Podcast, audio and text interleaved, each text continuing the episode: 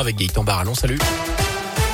Bonjour Jérôme, bonjour à tous. À la une, la campagne de vaccination de la grippe a avancé de 4 jours. Elle devait démarrer le 26 octobre. Ce sera finalement le 22, c'est-à-dire ce vendredi. L'objectif est de surfer sur la vaccination contre le Covid pour vacciner aussi les plus fragiles contre le virus saisonnier.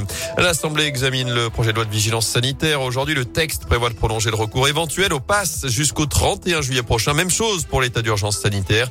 Figure aussi la prolongation de certaines mesures d'accompagnement comme l'activité partielle. À suivre chez nous et partout en France, la colère des AESH avec ce rassemblement prévu notamment à 11h devant l'inspection académique à saint Les accompagnants d'élèves en situation de handicap se mobilisent à nouveau pour dénoncer la dégradation de leurs conditions de travail et les conséquences pour ces élèves. En bref, près de chez nous, un cheval tué sur les routes de la Loire ce matin. L'animal a été victime d'un accident, un choc avec une voiture. C'était tout à l'entour de 6h10 ce matin sur la commune de Luriec. L'automobiliste âgé de 30 ans a lui été légèrement blessé dans cette collision. Il a été pris en charge et transféré à l'hôpital nord de saint à Saint-Etienne, justement, le Maris Coffee est de retour en centre-ville. L'enseigne familiale, sorte de Starbucks à la Stéphanoise, créée en 2011, avait été contrainte de fermer ses trois enseignes du centre de saint après un litige avec le promoteur des Galeries d'Orient dans laquelle se trouvait le magasin pilote du Maris Coffee. La bonne nouvelle a donc été officialisée hier soir. Vous avez peut-être vu cette vidéo sur la page Facebook Radio Scoop Loire-Haute-Loire. Le Maris Coffee Shop va cette fois s'installer place du peuple avec une enseigne de 170 mètres carrés sur trois niveaux. Et c'est un salarié depuis trois ans. Bruno Garnier 27 ans, qui va devenir le futur gérant de ce magasin de l'Hypercentre. Il s'est confié à Radio Scoop. Déjà, je peux vous dire qu'il sera très beau.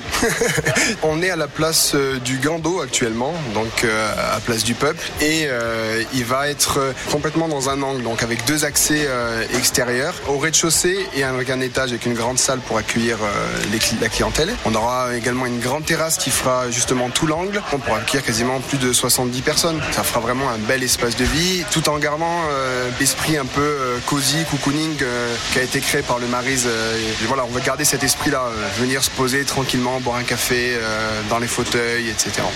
Et objectif ouvrir d'ici la fin de l'année. En foot, la troisième journée de la Ligue des Champions à suivre ce soir avec euh, le match entre Paris et Leipzig. Le PSG leader de son groupe. Ce sera à partir de 21h au Parc des Princes sans Neymar blessé et forfait pour cette rencontre. À saint c'est l'état d'urgence après le cauchemar dimanche face à Strasbourg. D'après plusieurs médias, une réunion de crise était prévue hier soir à l'État pour évoquer le cas Claude Puel. Le sort du coach Stéphane pourrait être scellé dans les prochains jours. Reste à savoir s'il sera sur le banc vendredi soir ou non. Pour la réception d'Angers, ce sera à 21h dans le chaudron. Enfin, s'évader près de chez soi pour inciter les habitants de la région à voyager en Auvergne-Rhône-Alpes. L'agence régionale du tourisme vient de lancer un nouveau site web partir-ici.fr. Près de 2000 activités sont déjà répertoriées. On y trouve des lieux incontournables, des artisans à découvrir, différentes activités payantes ou non.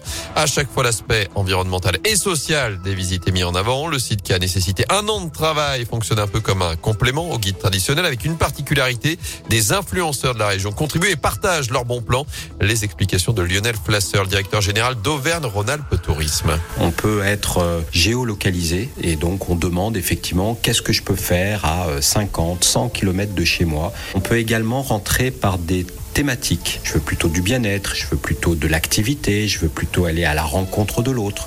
La troisième possibilité, c'est se laisser inspirer par euh, nos éclaireurs. Ça, c'est une grande nouveauté. C'est un site qui est très collaboratif dans lequel les habitants, les micro-influenceurs ont un rôle à jouer pour dévoiler leur inspiration, leur coup de cœur, leurs euh, endroits un peu secrets. Donc on peut aussi se faire euh, conseiller par la communauté des éclaireurs. le site a été pensé pour les habitants de la région, y compris pour ceux qui veulent s'évader seulement le temps d'une journée ou d'un week-end. On rappelle l'adresse du site partir-ici.fr.